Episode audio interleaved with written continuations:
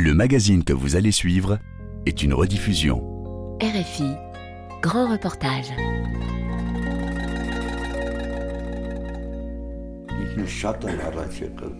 Les Azerbaïdjanais ont avancé leurs frontières trop près de chez nous.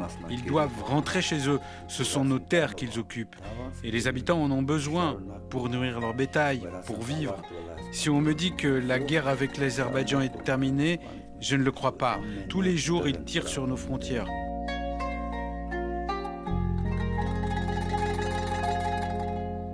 Grand reportage est aujourd'hui en Arménie, cette petite république du Caucase dont la frontière a été bombardée par l'Azerbaïdjan au mois de septembre. La menace d'un retour de la guerre plane depuis sur ces deux pays qui ont déjà connu trois conflits de haute intensité dans le Haut-Karabakh en 30 ans. Depuis la dernière guerre de 2020, perdue par l'Arménie, les violations du cessez-le-feu sont fréquentes. Aucun traité de paix n'a encore été signé. Il faut dessiner la nouvelle frontière et cela inquiète côté arménien où certains préféreraient la guerre à une mauvaise paix. En Arménie, l'impossible frontière avec l'Azerbaïdjan, c'est un grand reportage de Manon Chaplin. Nous sommes à Sotk, à 10 km de la frontière avec l'Azerbaïdjan. Sotk, c'est l'un des 30 villages bombardés en septembre. Ici, pendant plusieurs heures, l'artillerie azerbaïdjanaise a pilonné les routes, les ponts et au total une dizaine de maisons. On peut le voir autour de nous, il y a des impacts d'obus sur les conduits de gaz. Plusieurs maisons sont intégralement détruites. Et tout de suite, on va aller parler avec Slavik, c'est un habitant du village. Sa maison a été bombardée le 13 septembre et est intégralement partie en fumée. Bonjour. Attention, marchez de ce côté, ça glisse là avec la neige. Voilà, c'est ici ma maison. Sur cette pièce est tombée une bombe. C'était le salon. Juste à côté, il y avait deux chambres pour nos fils. Et sur la droite, notre chambre à ma femme et à moi. La deuxième bombe est tombée juste là, sur la salle où nous recevions nos amis et notre famille. Il n'y a plus de fenêtres, plus de toit, juste des murs.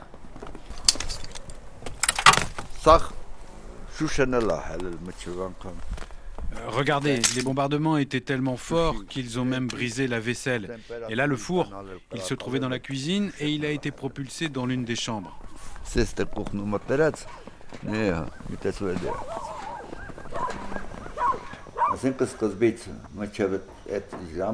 Au début, les bombardements sont tombés sur les positions militaires, à quelques kilomètres d'ici. Puis, ils ont commencé à viser notre village. Avec ma femme, nous sommes sortis pour voir ce qui se passait dehors. On ne pouvait pas s'imaginer qu'ils visaient des habitants en train de dormir paisiblement. Quand on est sorti, une bombe est tombée juste à côté de la maison. Avec le souffle, nos fenêtres se sont brisées, l'électricité s'est coupée. Neuf autres maisons du village ont été touchées, mais seule la nôtre a brûlé.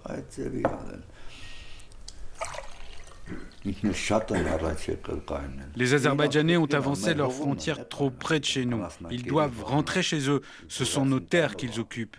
Et les habitants en ont besoin pour nourrir leur bétail, pour vivre, car c'est leur seule source de revenus. Si on me dit que la guerre avec l'Azerbaïdjan est terminée, je ne le crois pas. La guerre continue tous les jours. Tous les jours, ils tirent sur nos frontières. Tous les jours, ils tirent sur le territoire du Haut-Karabakh. Qu'est-ce qui vous reste aujourd'hui avec vous Les murs de ma maison, c'est tout. Adieu le Tsun.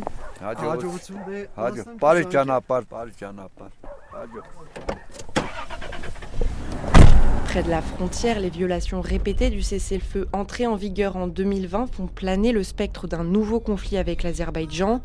Depuis les années 90, les deux pays ont connu trois guerres successives dans le Haut-Karabakh, que les Arméniens appellent Artsar, une enclave conquise par l'Arménie après la chute de l'Union soviétique, mais que le droit international reconnaît comme partie du territoire azerbaïdjanais. Il y a deux ans, les forces de Bakou en ont repris le contrôle après 44 jours de guerre. Depuis, les négociations autour d'un accord de paix et d'une nouvelle frontière piétinent. La plupart des habitants près de la frontière redoutent les conséquences d'un tel accord. Et pour les familles des quelques 4000 soldats tombés en 2020, le signé reviendrait à dire que leurs fils et leurs maris sont morts pour rien.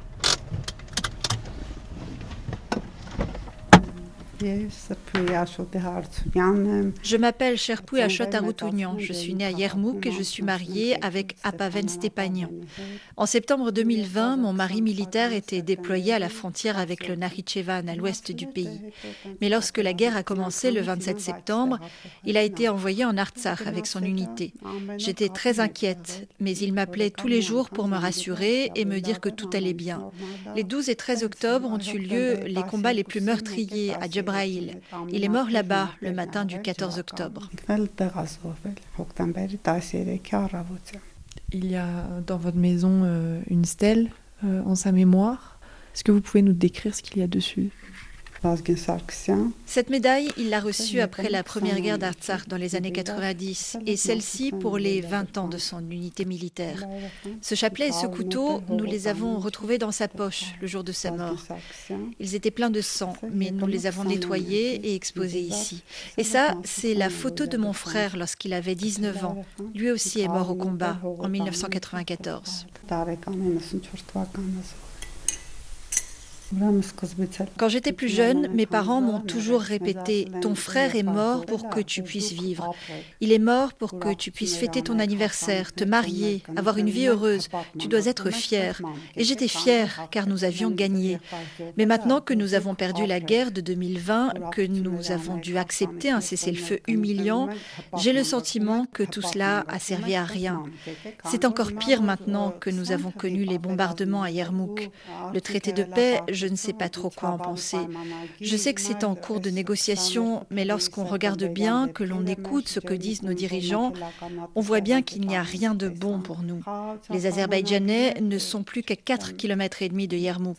Si ce traité de paix est signé et que tout cela reste ainsi, j'ai le sentiment que l'on se sera battu pour rien. Qu'est-ce qu'on peut vous souhaiter aujourd'hui? La paix, et plus spécialement en Arménie, mais une paix victorieuse.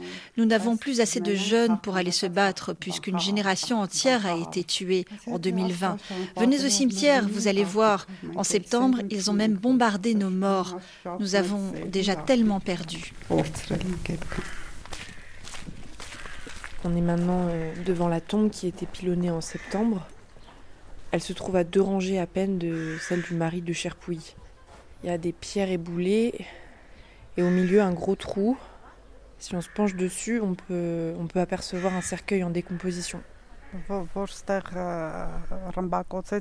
Quand ils ont bombardé le cimetière, j'étais chez moi. J'ai d'abord cru qu'ils visaient la tombe de mon mari car c'est la seule avec un drapeau arménien.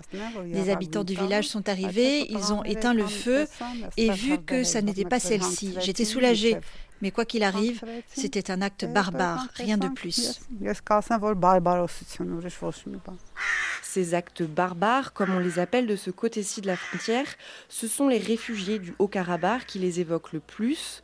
Ceux que nous avons rencontrés pour ce reportage nous confient leur inquiétude pour la République d'Artsar, dernier territoire du Haut-Karabakh encore occupé par des Arméniens.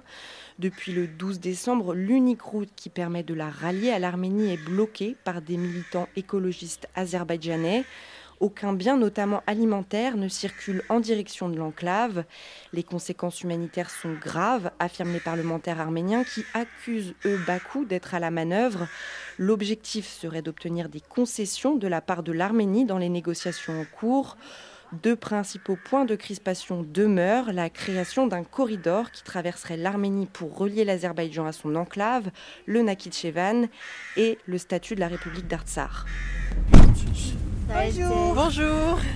Je m'appelle Rosanna. oh, vous parlez français. Yeah, France is a little bit poor. Okay. Yeah. Now we go to our study center. Nous allons maintenant visiter notre centre d'études. Jusqu'à présent, nous y avons accueilli près de 1500 femmes réfugiées d'Artsar pour leur apprendre un nouveau métier. Durant la guerre, près de 14 000 réfugiés sont arrivés à Goris.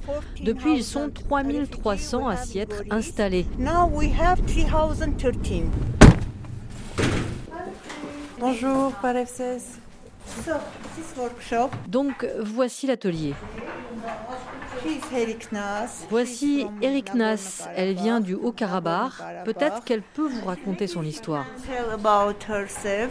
Est-ce que vous pouvez nous expliquer ce qui s'est passé ce jour-là, le jour où vous avez quitté votre maison dans votre ville natale pour venir vous installer à Goris? Ah, ce jour-là, oui, j'ai dû fuir ma ville natale en pleine guerre et dans un piteux état. C'était un jour horrible, je ne veux plus vraiment y penser. J'ai dû laisser mon mari et mon fils se battre près de la frontière et partir toute seule à Goris, sans vraiment savoir où j'allais. Et surtout, sans savoir que je n'allais jamais pouvoir revenir. En ce moment, il y a un traité de paix qui est négocié le statut de, l'Artsar, euh, du Haut-Karabakh, reste encore très flou. On ne sait pas ce qu'il va devenir. Est-ce que vous craignez qu'à la suite de la signature de cet accord de paix, euh, l'Arménie abandonne définitivement euh, le Haut-Karabakh à l'Azerbaïdjan? Les gens aujourd'hui en Artsakh ne savent pas de quoi l'avenir sera fait. C'est pour ça que beaucoup continuent de fuir. Si un accord venait à être signé, les habitants seraient enfin rassurés et ils resteraient.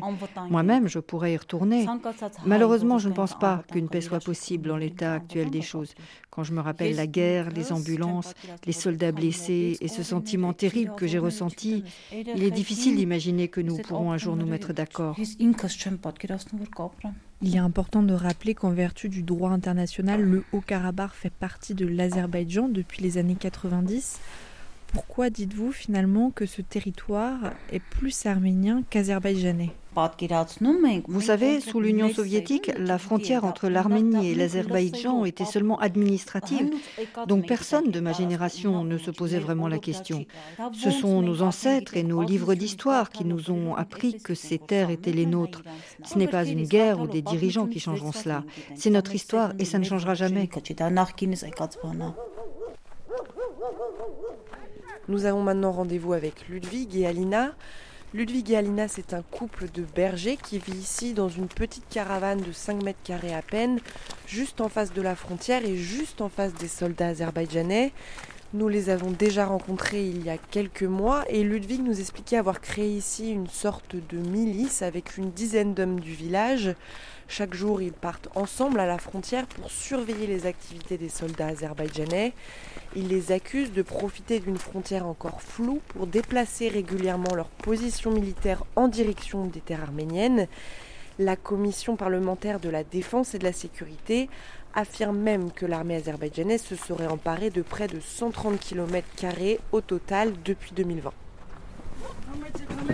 Venez, allez, venez, venez, asseyez-vous. Où est Ludwig maintenant?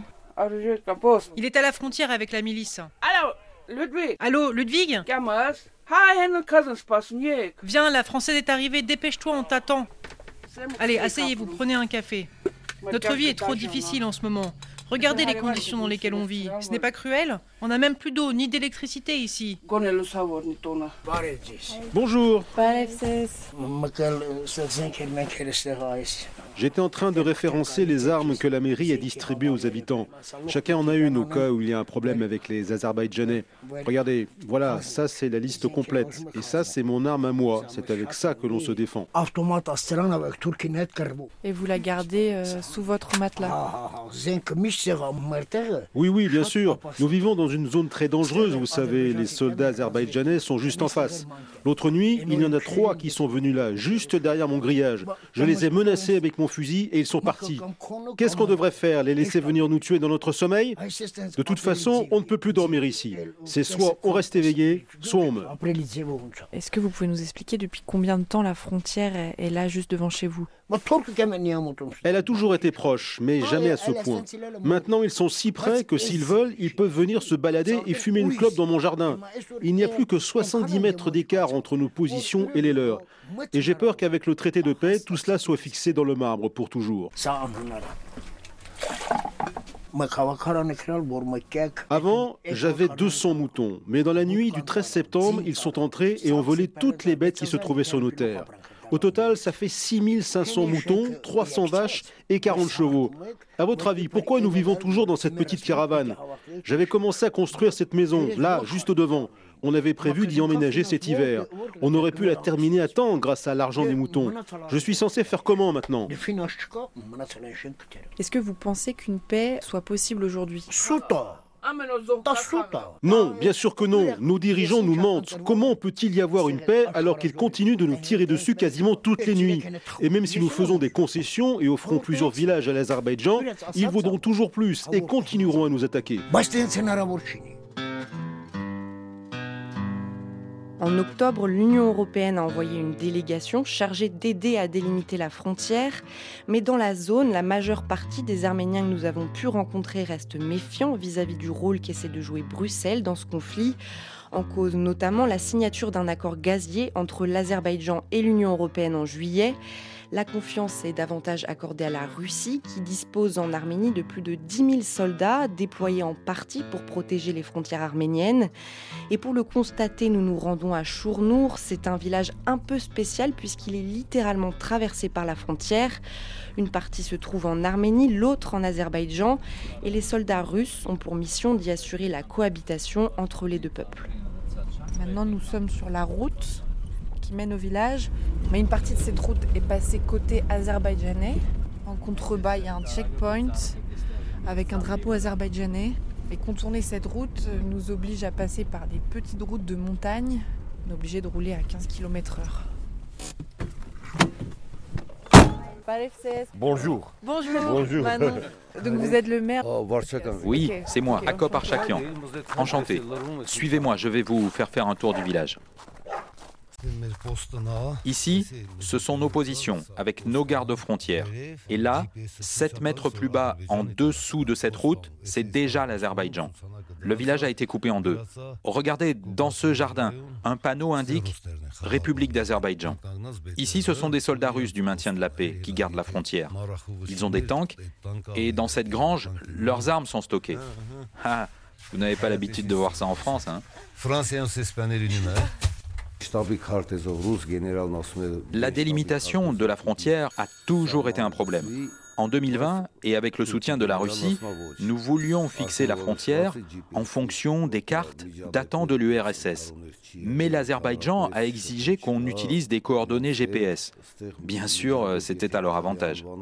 Il n'y a jamais eu de gros incidents, car nous évitons d'avoir des interactions avec les Azerbaïdjanais.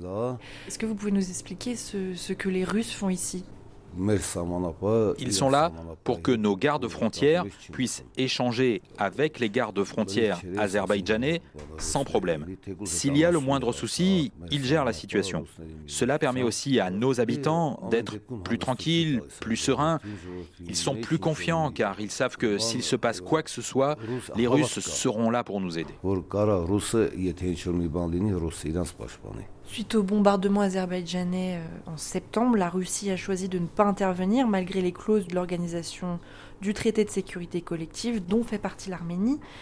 Est-ce que malgré ça, vous faites toujours confiance en la Russie pour vous protéger? Je fais plus confiance à la Russie qu'à la France, aux États-Unis ou n'importe quel autre pays pour nous protéger ici. Cela fait très longtemps que nous avons de bonnes relations avec la Russie et qu'ils nous aident.